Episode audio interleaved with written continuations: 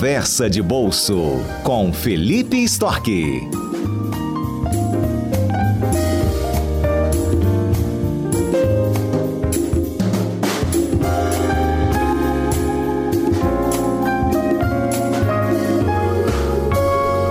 Tem dois novos sistemas e até digitais, né, sendo lançados agora. Um deles agora hoje, sexta-feira, que é o FGTS Digital.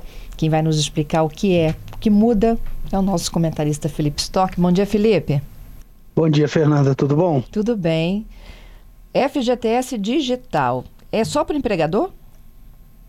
Não, não, é para o empregador e para o empresário, né? Uhum. Desculpa, para o empregado.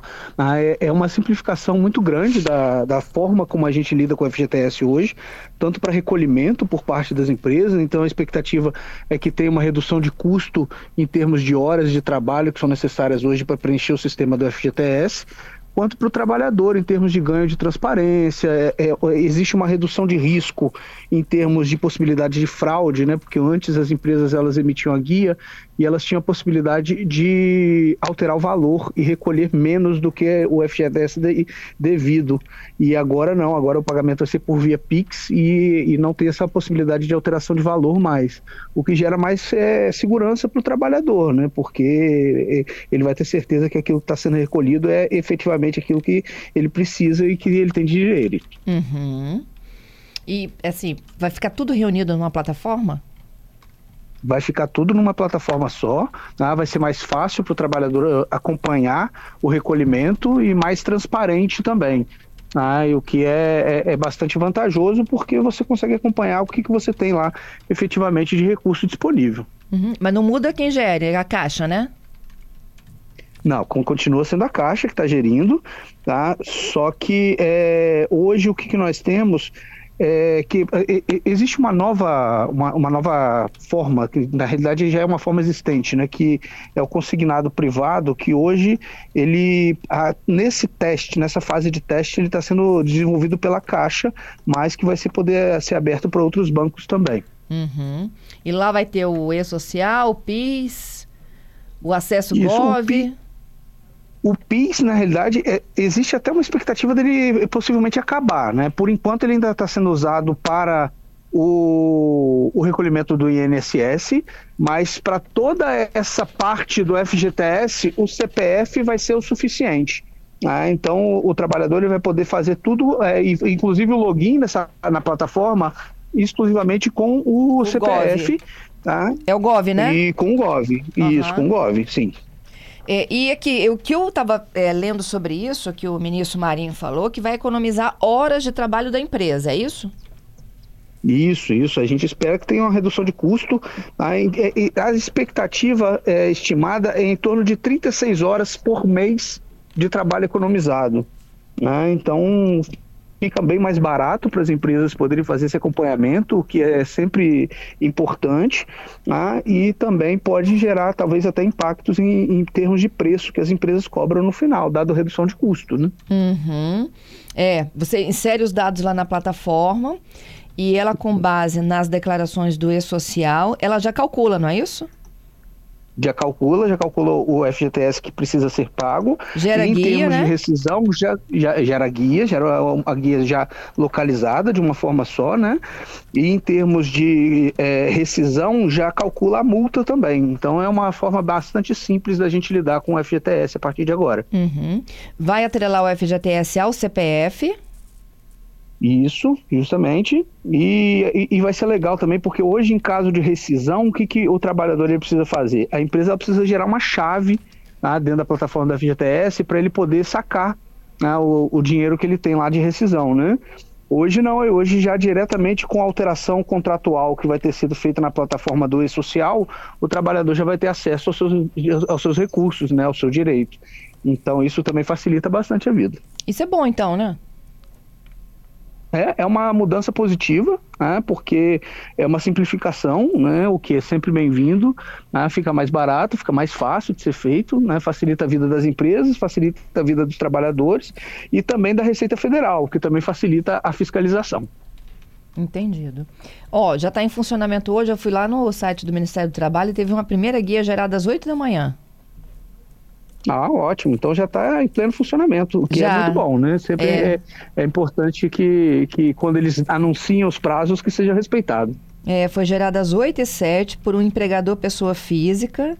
É, ele gerou a guia do tipo mensal, com débitos de competência para março de 2024 para dois trabalhadores dele.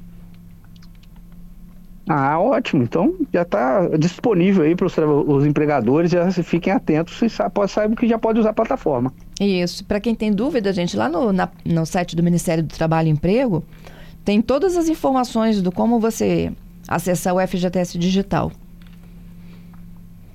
E do Isso. digital, vamos falar do é, e-consignado? É, o, eles estão chamando de e-consignado, é uma, uma forma que o governo está trazendo para incentivar o consignado privado. Porque hoje, sempre que a gente fala de consignado, a gente pensa nos aposentados e pensa nos servidores públicos, né? Hum. Mas, na realidade, o consignado privado ele já existe. Só que ele é difícil, ele é custoso né, e ele é burocrático, porque hoje o que, que precisa? Que a empresa ela faça um convênio com um determinado banco tá, para ela poder disponibilizar através desse banco o consignado para os seus funcionários e ela fica como intermediadora.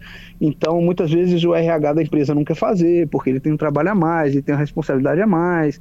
Né? E isso, sendo mais custoso, mais burocrático, também leva um preço maior do que o consignado para o pensionista e o consignado para o servidor público. Né? Ele é mais caro hoje.